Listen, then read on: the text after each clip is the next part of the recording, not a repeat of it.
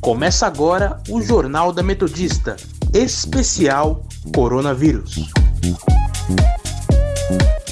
Eu sou Vinícius de Oliveira. E eu, Luciana Kim. E está começando o Jornal da Metodista especial sobre o coronavírus. Estamos aqui para informar você das principais notícias de hoje, segunda-feira, dia 4 de maio de 2020. Se você quiser nos seguir, acesse o nosso Instagram, arroba portalrronline ou arroba Sônica Metodista.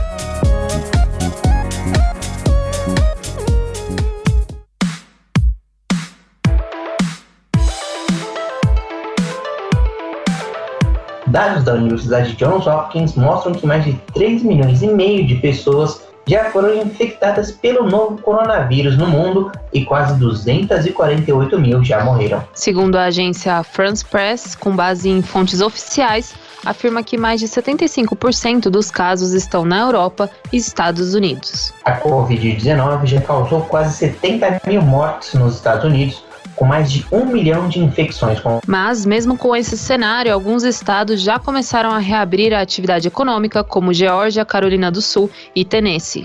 Donald Trump defendeu na noite de ontem que a vacina contra o vírus estará pronta no final do ano. Entretanto, cientistas garantem que o desenvolvimento da vacina geralmente leva entre um ano e um ano e meio, na melhor das hipóteses. O Japão prorrogou nesta segunda-feira o estado de emergência em todo o país até o fim de maio. A decisão do primeiro-ministro Shinzo Abe foi tomada depois que as autoridades governamentais advertiram que era muito cedo para flexibilizar as restrições para impedir a propagação do novo coronavírus. No primeiro dia em que o comércio foi reaberto em Portugal, com o uso obrigatório de máscaras, o país viu o índice de letalidade do vírus subir a 4,2%, com 242 casos e 20 mortes em apenas 24 horas. Os números totais do país estão em 1.063 vítimas fatais e pouco mais de 25 mil e meio de casos confirmados. São ainda 813 pessoas internadas, sendo 143 na UTI. O número diário de mortos na Espanha se manteve abaixo dos 200 pelo segundo dia consecutivo. Nas últimas 24 horas, foram 164 registros. Desde o começo da epidemia, o país europeu acumulou mais de 25 mil mortes e ultrapassou os 218 mil casos, segundo o Ministério da Saúde.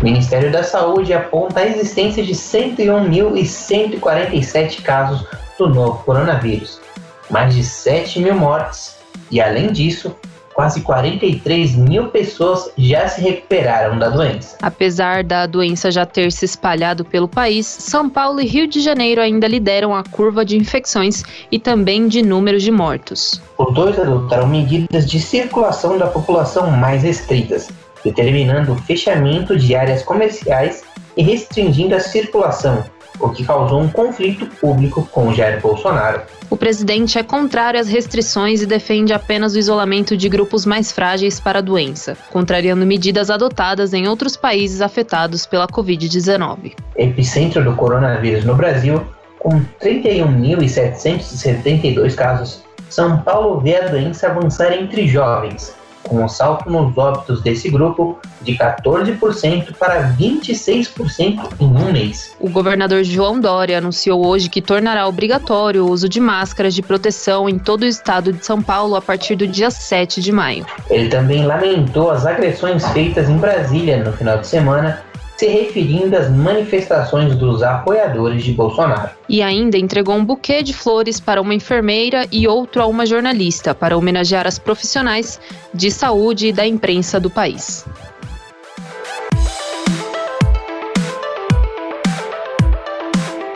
São Bernardo ainda é a cidade mais afetada da região do ABC pelo novo coronavírus. O município já registra 631 casos confirmados e 60 óbitos. Santo André aponta 534 casos confirmados e 57 vítimas fatais. São Caetano possui 393 pessoas infectadas pela Covid-19 e 16 mortes pela doença. O boletim divulgado pela Prefeitura de Diadema mostra que até antes de ontem, no dia 2, eram 259 casos confirmados e 25 mortes. A última atualização da Prefeitura de Mauá foi no dia 30 de abril, quinta-feira, quando possuía 142 casos confirmados e 22 mortes. Ribeirão Pires registra 63 casos confirmados e 7 óbitos, enquanto Rio Grande da Serra aponta 27 casos confirmados e apenas uma morte.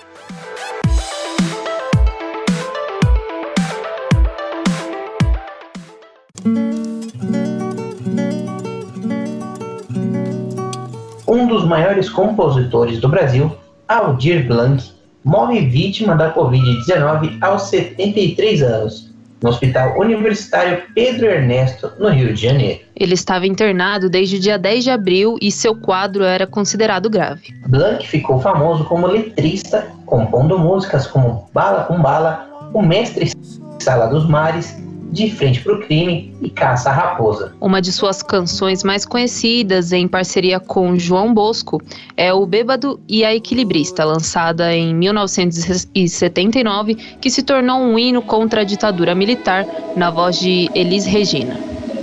Caía a tarde, feito um viaduto, e um bêbado trajando luto.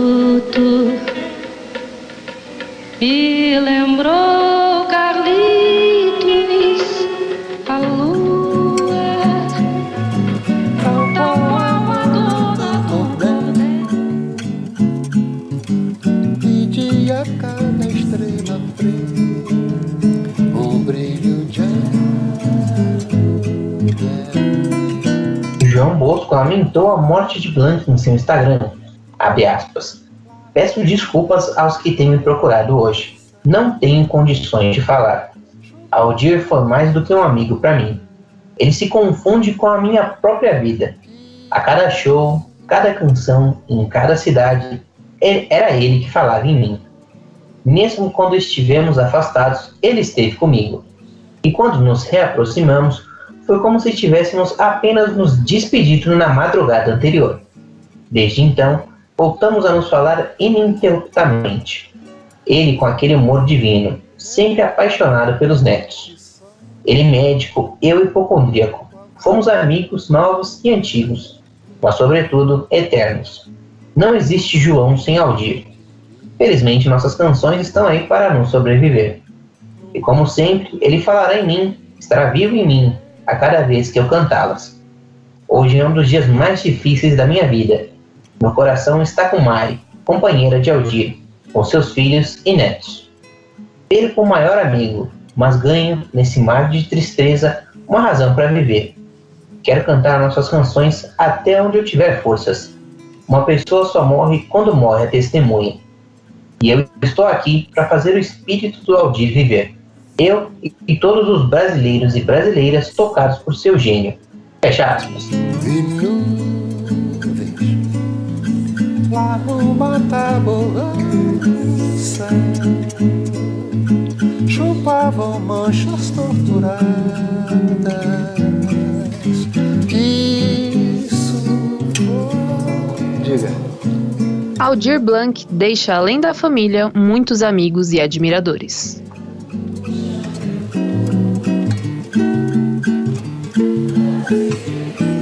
Morre também o ator da Rede Globo, Flávio Migliaccio, aos 85 anos. Flávio foi encontrado morto hoje em seu sítio em Rio Bonito, no Rio de Janeiro. A causa da morte ainda não foi revelada. O ator fez grande sucesso na emissora nos anos 70, na série Shazam e Xerife e Cia. Flávio também esteve presente no elenco das novelas Rainha da Sucata, Senhora do Destino, Passione, Tapas e Beijos e Eta Mundo Bom. Seu último trabalho foi na novela Órfãos da Terra, quando deu vida ao personagem Mamed.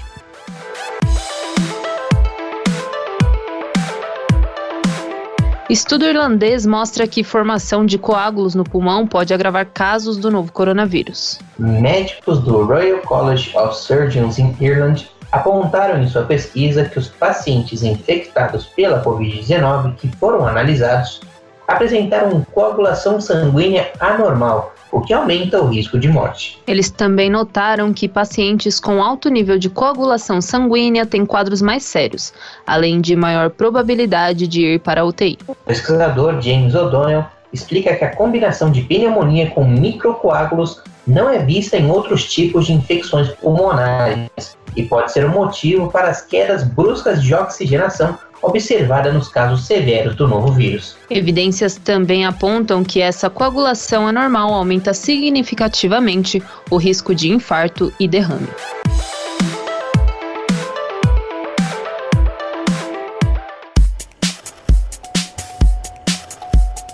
Hora da prestação de serviço.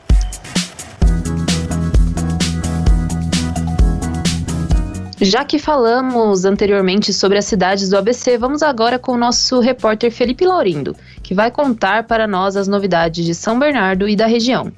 Boa tarde, Felipe. O que você conta pra gente hoje? Boa tarde, Luciana, Vinícius e todos os ouvintes. Após a entrega de modernização do novo Hospital Anchieta, na última quinta-feira com capacidade para 100 leitos, sendo 19 de TI e 81 de enfermaria dedicados exclusivamente ao Covid-19, o equipamento recebeu os primeiros pacientes na madrugada de sábado para domingo, sendo quatro homens entre 53 e 83 anos e cinco mulheres entre 37 e 85 anos, dos quais dois estão na UTI e sete na enfermaria.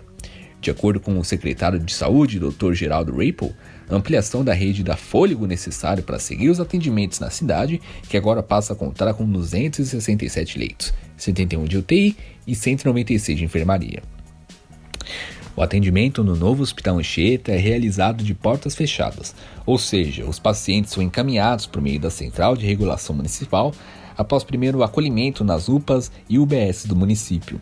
Foi o caso da primeira paciente recebida na enfermaria, atendida na UPA Demarque e transferida nas primeiras horas do domingo, bem como os demais pacientes que foram transferidos do Hospital Pronto Socorro Central e demais UPAs da cidade. E ainda falando um pouco da saúde de São Bernardo, a Unidade Básica de Saúde do Jardim das Orquídeas, localizada na Estrada do Pony Clube 1400, foi anunciada pelo prefeito de São Bernardo, Orlando Morando, como a nona unidade a ter ampliação do horário de funcionamento no município até as 10 horas da noite pelo programa Saúde na Hora Certa.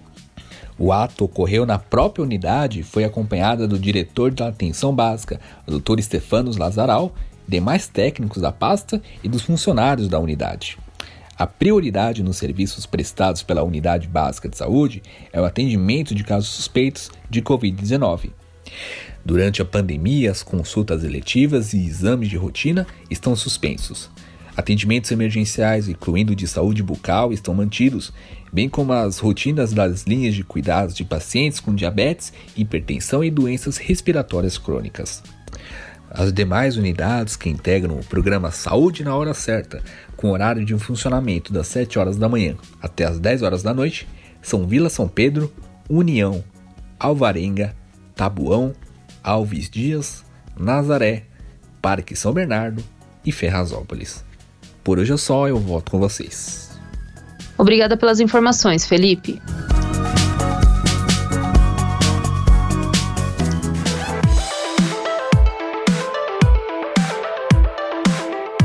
Moradores de Ipiaú, na Bahia, usam capacetes e bancos plásticos para marcar lugar na fila da Caixa Econômica para sacar o auxílio emergencial do coronavírus. O diretor de trânsito do município, Antônio Carlos dos Santos, disse que diante da pandemia de Covid-19 e da aglomeração de pessoas por causa do pagamento do auxílio emergencial, a prefeitura resolveu marcar o chão para evitar aproximação entre as pessoas. As marcações no chão foram feitas de 2 em 2 metros. Além de Ipiaú, filas também foram registradas em Salvador e outras cidades do interior da Bahia, como Vitória da Conquista e Juazeiro.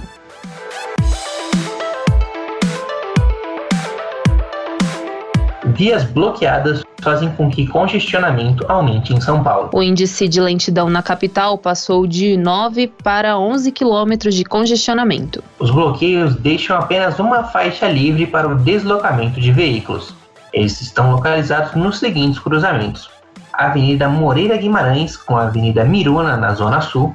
Na Zona Norte, o bloqueio acontece na Avenida Santos Dumont com a Avenida do Estado. Na Zona Leste, o bloqueio está na Avenida Radial Leste com a Rua Pinhalzinho. E por fim, na Zona Norte, o bloqueio está localizado na Avenida Francisco Morato com a Rua Sapetuba. Estes bloqueios acontecem apenas das 7 às 9 horas da manhã. O PIB deve contrair 3,76% em 2020 diante das paralisações provocadas pelas ações de isolamento para conter a disseminação do novo coronavírus. A projeção anterior de queda era de 3,34%. A expectativa do mercado para a economia brasileira voltou a piorar em meio à pandemia, ao mesmo tempo que a perspectiva para a Selic foi de 3%. Para 2021, entretanto, a projeção de crescimento subiu de 3% para 3,20%. A pesquisa semanal mostrou ainda nova redução no cenário para a taxa básica de juros. Atualmente, a Selic está estimada em 2,75%, mas no fim do ano está a 3%. Houve redução também na expectativa para 2021, passando de 4,25% para 3,75%.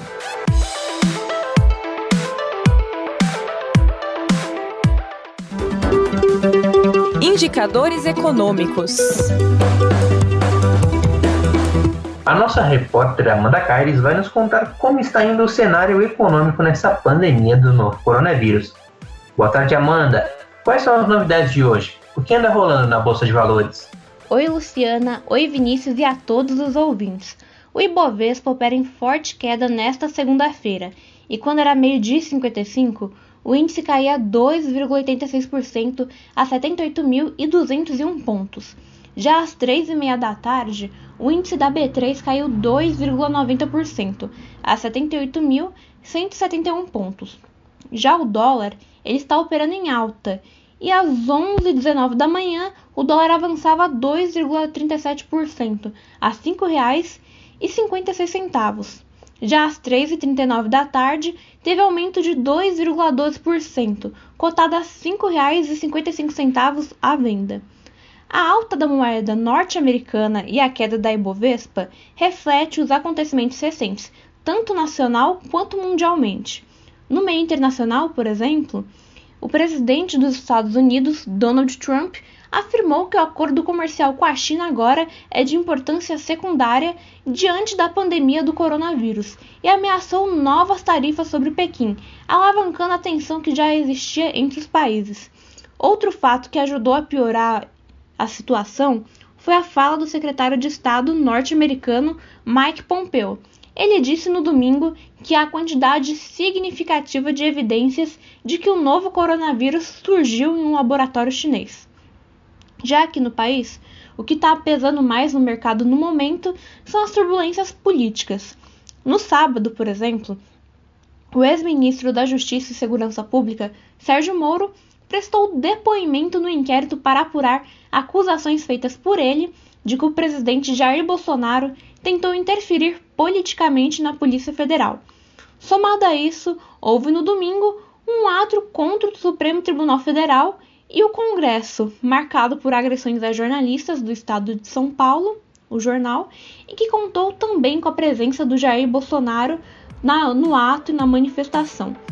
E essas são as principais notícias econômicas de hoje, e é com vocês aí no estúdio. Obrigado pelas informações, Amanda.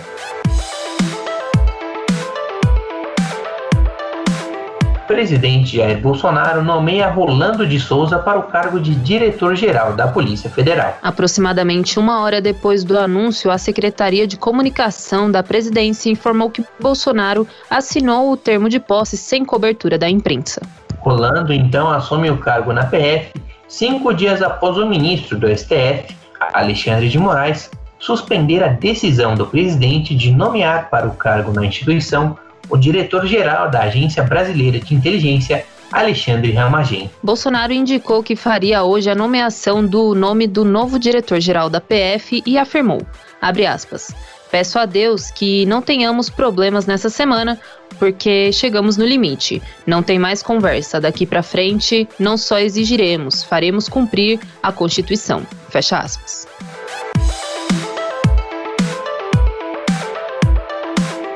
O jornal de hoje não é só notícia ruim, não. Então vamos de notícia boa também. Agora, a boa notícia do dia.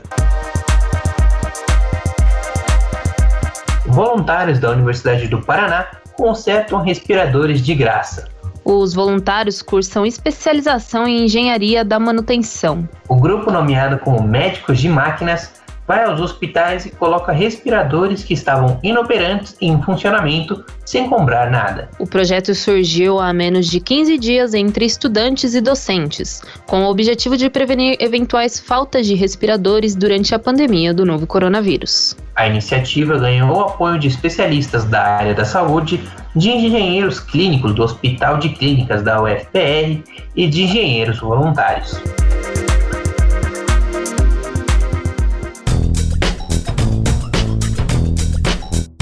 Hashtag Fique em Casa.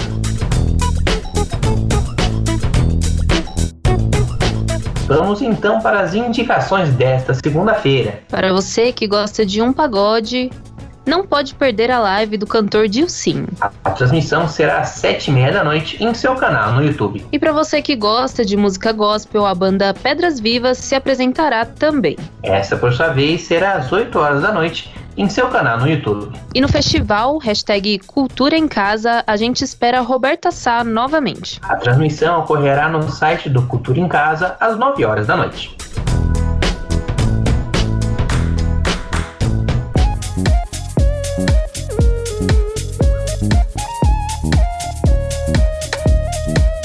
E fica por aqui o programa de hoje. Lembrando que se você quiser nos seguir nas redes sociais, estamos no Instagram, arroba portal RR Online e arroba Sônica Metodista. Para mais informações, acesse nosso portal através do endereço www.metodista.br barra RR Online.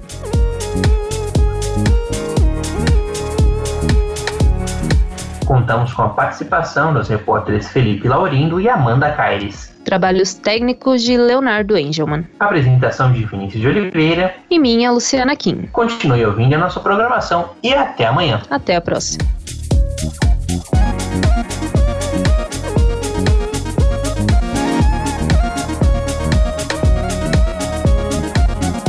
Termina aqui o Jornal da Metodista, especial Coronavírus.